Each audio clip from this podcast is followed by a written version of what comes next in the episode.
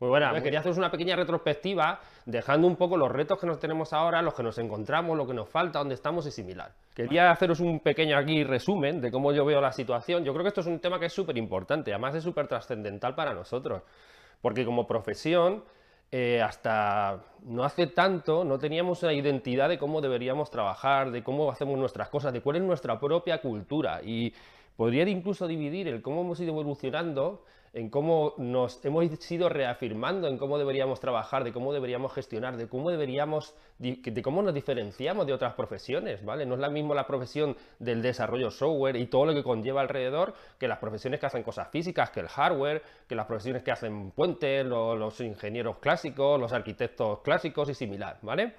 Entonces, si tuviésemos que hacer un resumen de esos 20 años de agilidad, y aprovecho para recordaros que este año es el 20 aniversario de la firma del Manifiesto Ágil, aquel documento que se firmó en un febrero del 2001, hace ahora 20 años, y que manifestaba un, hito temporal en el cual habíamos entendido y seguimos evolucionando, y me parece que tenemos que seguir evolucionando, porque ya ha pasado mucho tiempo, pero creo que nos queda mucho por reafirmarnos, en aquel momento empezamos ya a evidenciar de que nuestra profesión, el cómo hacíamos las cosas, era diferente cómo hacían las cosas otras, otras profesiones, ¿vale?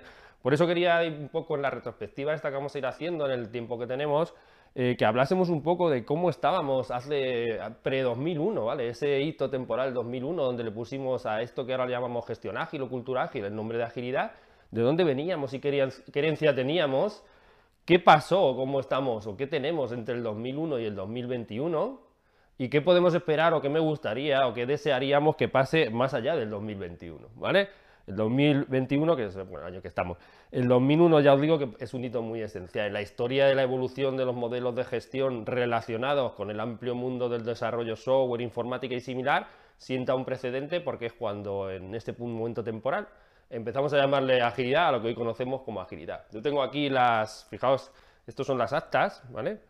De la primera conferencia, fijaos que es el año 2001, la conferencia se llama OBSLA, es un acrónimo, el Object Oriented Programming Software System Language and Application, ¿vale? un acrónimo un poco complicado, y es eh, la primera conferencia, estas son las actas originales, esto es para guardar un relicario, eh, la primera conferencia en la, que hay, en la que hay charlas que ya se habla sobre agilidad, ¿vale? Yo estaba allí, tuve la suerte, yo creo, sin duda fui el único español que había, y fue un poco de rebote, porque yo estaba haciendo la tesis doctoral en un tema que era orientación a objetos y patrones y tal, y estaba presentando un paper allí. Y la comunidad de la orientación a objetos, eh, en gran parte, fueron mucha de la gente que había en la comunidad de la orientación a objetos, fueron los que luego impulsaron la comunidad que hoy conocemos, o que conocemos como agilidad, ¿vale? Entonces llevo mucho tiempo con esto y, bueno, no sé si por suerte, y voy a decir que por suerte pues he, he, podido ir viendo cómo ha ido evolucionando y me gustaría compartir con vosotros qué cosas deberíamos olvidar o ir olvidando cada vez más y qué cosa deberíamos reafirmarnos, ¿vale? Para eso lo voy a dibujar, lo voy a dibujar aquí y me gustaría que hiciésemos esta pequeña retrospectiva cortita con el tiempo que tenemos en esas tres grandes zonas que os he querido dividir y es la primera, ¿vale? En esta línea temporal que os quería compartir es la que termina en ese hito que deberíamos recordar todos, igual que hay un montón de, igual que todas las profesiones tienen sus hitos y recuerdan sus fechas, y de las muchas fechas importantes que deberíamos recordar en nuestra profesión, el 2001 es una de esas fechas importantes. Ya os digo que es en el 2001 cuando se firma el manifiesto ágil. Pero lo importante aquí, que, me gustaría que todos fuésemos conscientes y recordásemos, es que esto es la herencia de un montón de gente que ha aportado un montón de conocimiento, que ha sido muy disruptiva en su momento, planteando yo creo que la reflexión de fondo de que hay otra manera de hacer las cosas y no la manera que habíamos heredado de otras profesiones que hacían otras cosas que no eran realmente software que eran productos físicos y que no eran realmente productos basados en lo que era el conocimiento y una fuerte tarea y labor en equipo y una fuerte labor intelectual. De hecho, si nos remontásemos a algo que aún hoy arrastramos y que yo lo quería poner aquí en este primer dibujo que representa del 2001 hacia detrás, quizá la herencia más maligna y más complicada y más oscura que hemos tenido ha sido la de los modelos industriales.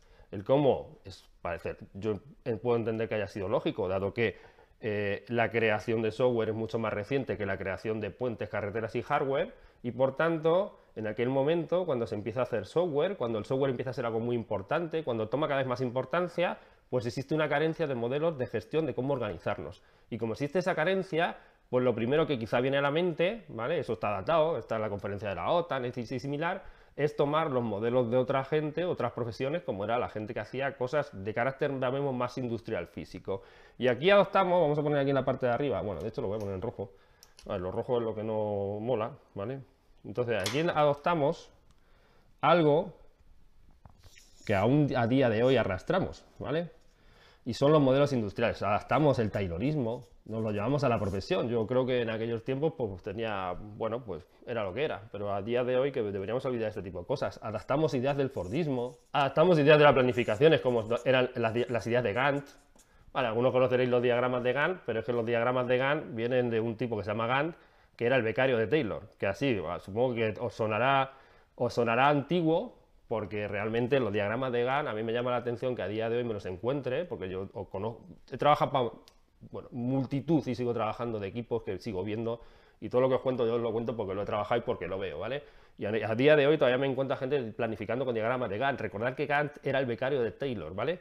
El del Taylorismo. Y, los Gantt tienen más de 100 años. Fijaos cómo ha evolucionado la tecnología, lo rápido que evoluciona y lo lento que, han evolucionado los, los modelos de gestión. Nos hemos quedado en algunos contextos utilizando modelos de gestión de hace ciento y pico años, ¿vale? Que eran de cuando ni siquiera había software y seguimos intentando meterlos, como ahí, estrujarlos para intentar que funcionen. Afortunadamente, cada vez esto es menos, porque estamos hablando muy antiguo, pero sí que tenemos una herencia que nos ha dejado esto que es bastante preocupante, ¿vale? El taylorismo nos dejó la esencia de separar a los que pensaban, lo que se llama, lo que se conoce como think, versus los do, o los doers, ¿vale? Es decir, esto fue, eh, en esta mm, primera así más terrorífica parte que os estoy contando, Separar a los thinkers, o sea, los que pensaban de los doers, es uno de los modelos de gestión de proyectos clásico, más clásico y a la vez más destructivo para lo nuestro. Que hubiese un grupo de gente que pensaba, que definía y detallaba y planificaba al resto de la gente que hacía, que eran los programadores. Fijaos que eso funcionaba muy bien, supongo, no lo tengo claro porque no he hecho nunca una carretera, pero entiendo que funcionará bien cuando se hacen carreteras y tenéis, están los arquitectos que piensan y condicionan el trabajo del resto de la gente, que son los obreros que lo van a hacer. Pero eso cuando entró en nuestra profesión estuvo a punto de destruirla, porque hizo o provocaba o quería o requería programadores que no pensaran porque había otro grupo de gente que acotaba el trabajo que iban a hacer. Y en un trabajo de conocimiento intelectual como es el nuestro, como es el desarrollo, como es la programación, que se basa en ideas que van pasando de cabeza en cabeza, no hay dos secciones de pensar unos y hacer otros, sino que todo el mundo piensa y hace. Y esa herencia todavía incluso la tenemos presente. Y del Fordismo heredamos, entre otras cosas, la especialización y los silos. Es decir, eh, grupos de gente especializada solo en una cosa, hasta que llegaron incluso a haber equipos solo de, por ejemplo, desarrollo, solo de testing, solo de gestión, solo de paso a producción, solo de operaciones especializados con los problemas que esto hoy en día es inviable pensar en esto porque los requerimientos de eficiencia y eficacia que necesitan los productos que estamos haciendo hoy en día en un modelo por silos en el cual yo te lo paso, tú me lo cuentas, yo te lo digo en papel, yo no me lo creo, no, me lo pasas en un acta, porque no me fío de ello, en vez de contármelo, bla, bla, bla, bla, bla, hacen tan lento y ineficaz el modelo que es inviable. Y de Gantt sacamos las planificaciones a largo plazo, donde pensábamos que podíamos hacer una previsión de lo que querían los usuarios y hacia adelante, dentro de muchos meses íbamos a adivinarlo. Ya os digo, esto es una de las épocas más oscuras que hemos tenido. Todavía tenemos resaca de esa época. Esto ha estado a punto de destruirnos como profesión. ¿Vale? Fijaos que intentábamos rechazar nuestra esencia. Yo recuerdo cuando, hace mucho tiempo, cuando trabajaba antes, cuando programaba más de becario, y había frases típicas que teníamos en la profesión, era algo así como, el cliente sabe lo que quiere cuando lo ve, y eso es malo. ¿Y por qué es malo? Pues enseñémoselo, ¿por qué? Es malo, ¿vale? Ese tipo de frases que las veíamos como algo malo en nuestra profesión, pero que realmente era la identidad de nuestra profesión y que luego con el tiempo nos hemos dado cuenta que era nuestra manera de trabajar y que podíamos hacerlo porque otras profesiones no podían hacerlo y, y porque otras profesiones no pudieran hacerlo, no quería decir que no pudiésemos aprovecharnos nosotros. Y de ahí nació, y de esto muchas cosas más que podríamos liarnos y no tengo tanto tiempo, ¿vale? Maneras alternativas de un montón de gente que ya metida en esto empezó a pensar que todo esto que os he resumido aquí y que es mucho más amplio era algo que no encajaba con nuestra identidad. Y ahí le debemos agradecer a mucha gente cosas, pero quería resaltar el papel de toda la gente, ¿vale? Que apoya, lidera, hace explícito eso que en aquellos tiempos se conocía como peopleware, ¿vale?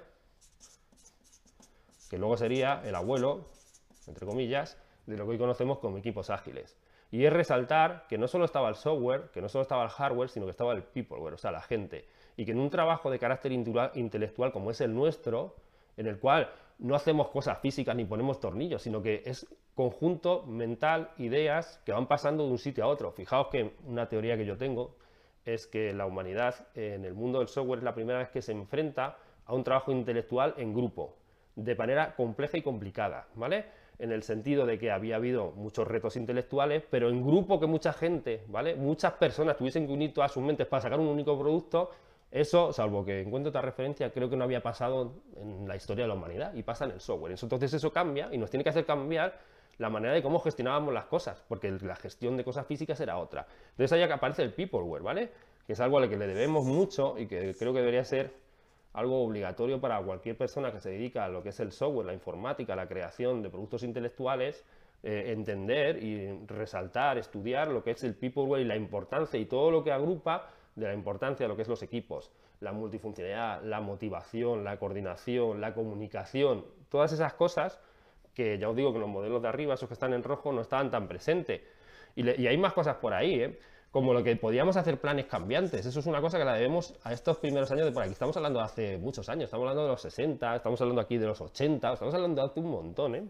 Pero fijaos que ahí, en esa época pre-2001, pre 2001 ya empieza a aparecer una cosa que es muy identitaria nuestra y deberíamos de resaltarla y estar orgullosos de ello, porque incluso a día de hoy, muchas otras profesiones, igual que en nuestros principios, por la circunstancia que fuese, tomamos la manera de gestionar de otros, hoy en día hay otros que toman la manera de gestionar que hemos sacado a la luz o que hemos descubierto o decodificado, como dicen algunos, el mundo del desarrollo, la programación y la informática.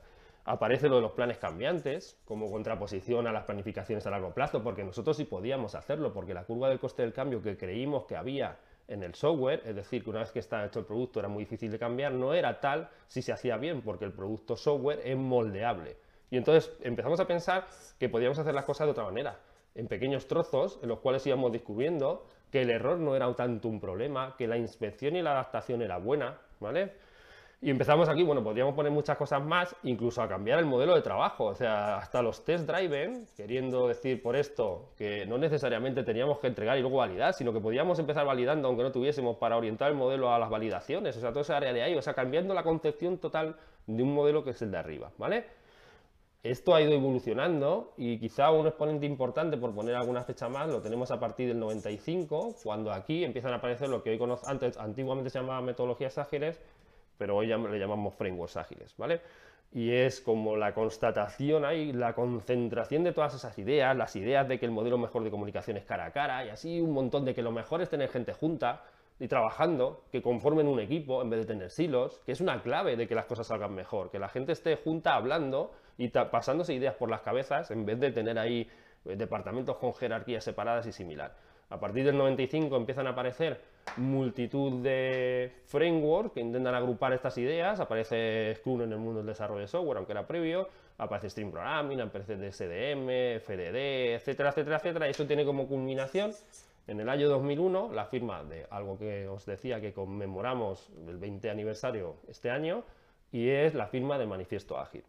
Esto es un, a mí me parece súper importante entenderlo porque es la raíz de, nosotros, de cómo hemos, hemos, crecido en lo que refiere a modelos de gestión y cultura, ¿vale?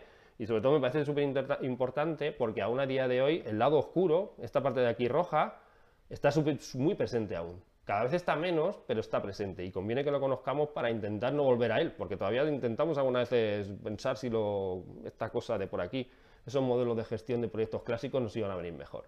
Afortunadamente vamos a pasar a, una segunda etapa y esta segunda etapa es la etapa que va desde el 2001 al 2021, vamos a ponerlo así. Evolucionamos bastante y hay algunas cosas bastante interesantes que fueron pasando aquí y igualmente pues también hay algunas que no son tan, tan bonitas, ¿vale? Entonces en las que tendríamos que tener cuidado y que tenemos por ahí y que como todo pues no pasa nada porque evolucionamos equivocándonos ¿no? en inspección y adaptación, es una base de la agilidad. Eh, lo mejor, una buena manera de aprender es con el error controlado. Y de esos errores que teníamos por ahí seguimos aprendiendo. Y algunos errores que cometimos y que hemos cometido estos últimos años y que deberíamos intentar ver qué hacemos con ellos, ¿vale? Podríamos poner el mundo de la certificación, ¿vale? En agilidad. Quiero decir con ello que, bueno, pues yo recuerdo que en el 2001 os enseñé antes las actas del primer congreso, cuando hablábamos de agilidad, yo tenía, bueno, está aquí, mi libro es de Stream Programming, este que tenéis aquí, es el primer libro que yo tuve sobre agilidad, año 2001 también, que fue un año bastante significativo. Recuerdo cuando, cuando contábamos cosas sobre agilidad, eh, en, la, empresa donde trabajábamos, yo trabajaba en una consultora en Madrid por aquellos tiempos, eh, la gente nos miraba y nos decía que éramos unos frikis, ¿vale? Éramos unos tíos muy raros, hablábamos de cosas raras. Si eso era en el 2001 y ahora nos vamos a por aquí, nos vamos al 2015, 2020, 21, toda esta época, todo el mundo quiere ser ágil, ¿vale? Y el que, que todo el mundo quiera ser ágil eh, nos ha llevado a una masificación que está a punto en estos momentos de destruir la esencia tan pura y tan bonita que tenía la agilidad. Y esa masificación. Y uno de sus principales enemigos es el mundo de la certificación. El mundo de la certificación en el sentido de que hemos llegado a un punto en el que importa más tener un papel en el cual se supone que se supone que yo he hecho un curso en el cual se supone que he hecho un examen en el cual se supone que lo he superado y me han puesto un papel que es Scrum frente a realmente tener interiorizadas las raíces de la esencia de esta cultura y esta manera diferente de gestionar las cosas. Por tanto, las certificaciones ha sido algo que la propia masificación a la que nos ha llevado esto ha tenido un problema importante, ¿vale? Y la propia masificación nos ha llevado a un problema con los modelos llamados de escalado, ¿vale? Algunos de ellos, por ejemplo, SAFe, que algunos quizás lo conozcáis, ¿vale?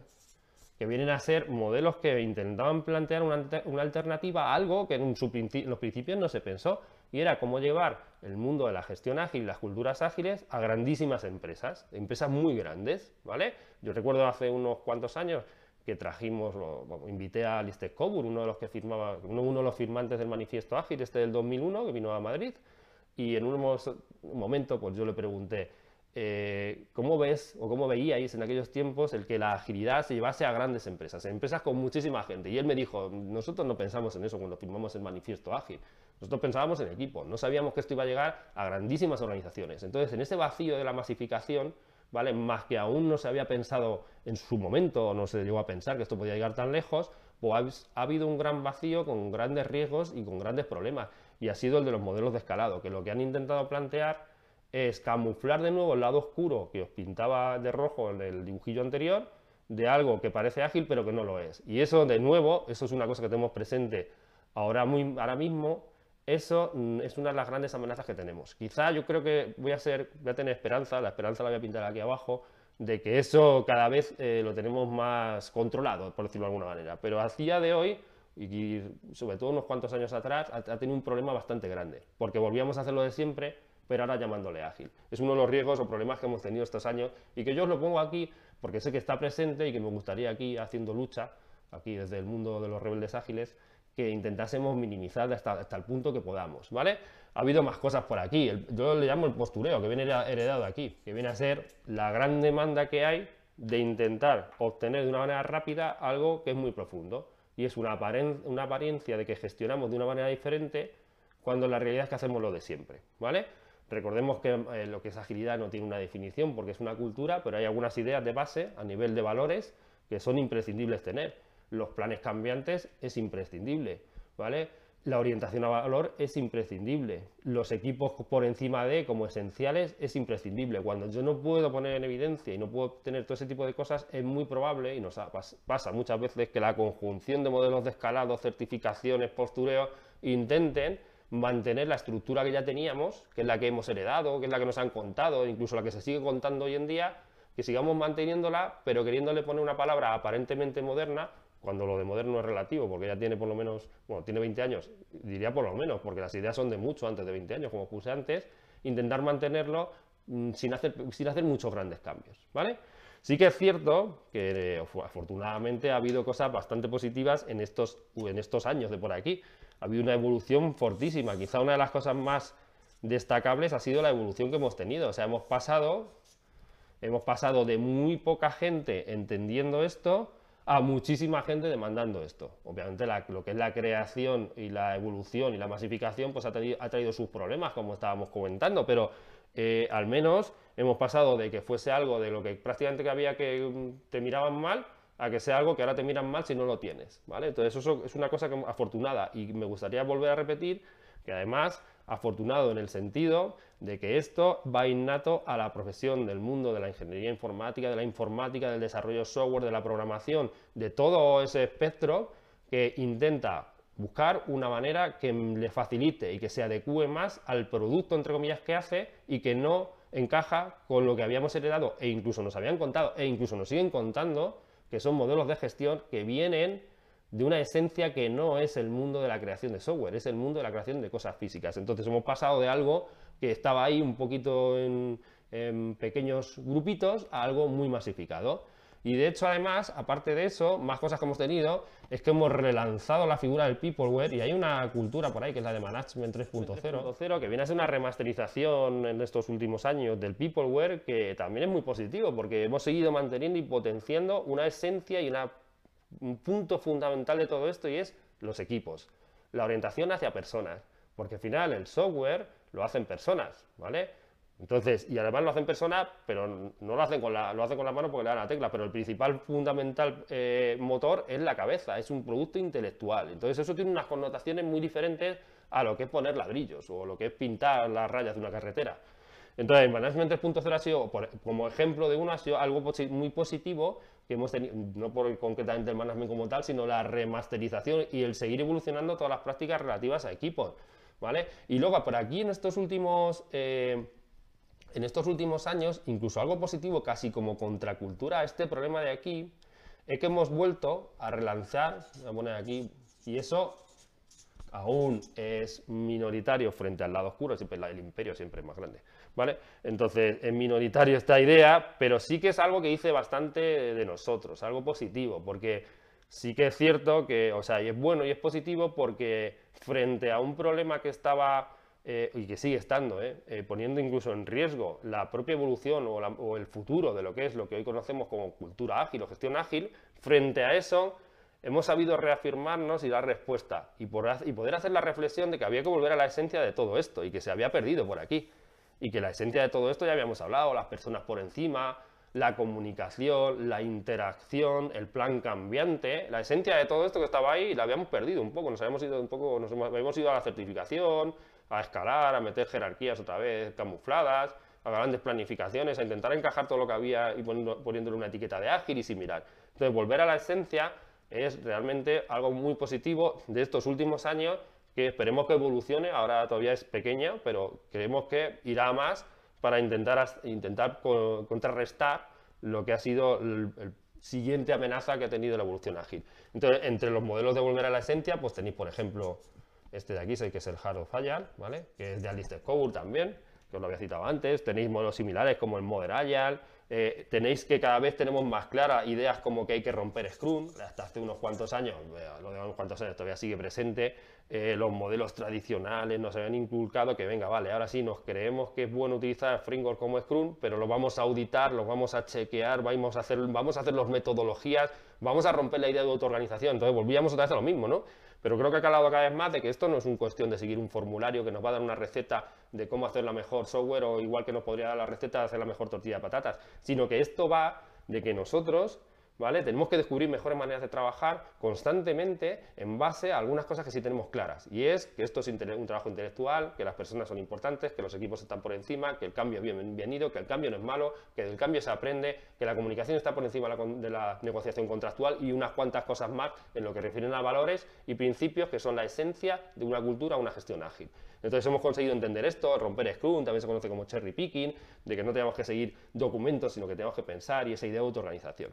Y ya por último, quería dejaros un último dibujito de estos, que esto daría para hablar mucho, pero bueno, un último dibujito de estos y es que quería poneros un 2001, bueno, perdón, 2021, perdón, en adelante, retos, ¿vale? Y quería dejaros algunos. Entonces, un reto que creo que tenemos ahora, o que vamos a tener, es seguir evolucionando la idea de equipo ágil. Creo que ya tenemos muy interiorizado que, esto ha costado, ¿eh? ha costado 20 muchos años, como poco, ¿vale? Que empecemos a pensar de que esto no va de tú piensas, yo hago, que lo heredamos del taylorismo, estaba pensando que ha costado, pero también es porque todavía a día de hoy, que podría ser uno de los retos que me podría poner, seguimos en muchos sitios educando y formando en modelos de gestión en el mundo del software, contando única y exclusivamente los modelos tayloristas, Gantt y los modelos heredados del Fordismo, o sea, los modelos industriales. Así, esos viejunos que tienen más de ciento y pico años. Bueno, pues la triste realidad, que podría ser uno de los retos que os ponga aquí, ¿vale? es que es lógico pensar que aún estemos hablando de esto cuando en algunos sitios solo se forma con los modelos antiguos, lo cual eh, deja mucho que desear cuando la cantidad inmensa de las organizaciones y empresas demandan otro tipo de maneras de trabajar, ¿vale? Entonces, aún nos queda madurar la idea de equipo ágil. Concepto como la autoorganización, es decir, dejar a los equipos que sean los que descubren mejores maneras de trabajar y que se autogestionen, es un tema que todavía incluso como profesión todavía tenemos mucho que evolucionar. No me refiero solo en interiorizarlo, sino en evolucionar de cómo son las mejores maneras de poder hacerlo, ¿vale? Nos queda todavía mucho por, investigar. Alguna cosa más es que deberíamos de saber cómo convivir con el lado oscuro. Me refiero a que la gestión por proyectos clásica sigue estando ahí y va a seguir estando. Y entonces no podemos intentar evitarla vamos a tener que acabar sabiendo convivir con ella. O sea, intentando gestionarnos y decir, bueno, pues el lado oscuro existe y no podemos cambiarlo y tenemos que buscar maneras de afrontar cómo trabajar sabiendo que eso va a estar ahí, porque muchos clientes y muchas organizaciones solo saben hablar así. Y luego un tercer punto que quería dejaros, y ya con esto voy terminando, ¿vale? Es eh, ese que os decía, quería dejarlo por escrito, ¿vale? que creo que tenemos un reto de difundir esto. Es decir, uno de los problemas que tenemos es que todavía seguimos aferrados y contando, intentando retorcer los modelos clásicos y no queremos desprendernos de ellos y queremos atarnos a ellos y queremos buscar cómo puedo trabajar en un diagrama ágil y cómo puedo meter un modelo de gestión de proyectos clásico y, encima en, las, muchas universidades, en muchos centros formativos no se cuenta nada más que eso. Y entonces como no nos quitemos un poco el pasado y empecemos a decir es que esto es diferente y hay que evolucionar e incluso hay que pensar que hay que evolucionar, porque hasta la agilidad, eh, eh, hay agilidad viejuna también, tiene 20 años, hay cosas que descubrir, hay que evolucionar. Entonces tenemos que dejar de seguir contando o contar, o aparte de contar lo antiguo o lo viejo, hay que seguir contando las cosas nuevas y hay que proponer y hay que contarle a la gente nueva que hay maneras diferentes de pensar y de hacer las cosas. Y eso es uno de los retos que todavía nos queda, uno de los retos importantes. Y, y luego hay un reto importante, el último que os voy a poner aquí, es que necesitamos seguir reafirmando la parte técnica. Por la parte técnica me refiero, y esto da para mucho, eh, hay una esencia aquí de todo esto, sobre todo en los, ámbitos de gestión del mundo del software en los que se aplica al mundo del software, no hay agilidad sin buenas prácticas técnicas. Entonces, igual que no hay agilidad sin pensar que los planes son cambiantes, igual que no hay agilidad sin pensar que el equipo es lo más importante, no va a haber agilidad si lo aplicamos al mundo técnico sin unas buenas prácticas de carácter técnico. Y creo que en los últimos años, también creo que podemos ver la luz aquí un poco, en algunos modelos de gestión ágil o que propugnan o cuentan gestión ágil, esto se ha pasado por alto muchas veces y creo que es uno de los retos que deberíamos intentar pensar y reafirmar. Y bueno, ya lo dejo aquí porque nada, muchas gracias eh, a, seguir luchando. Esto, la lucha, lo, lo bonito es la lucha.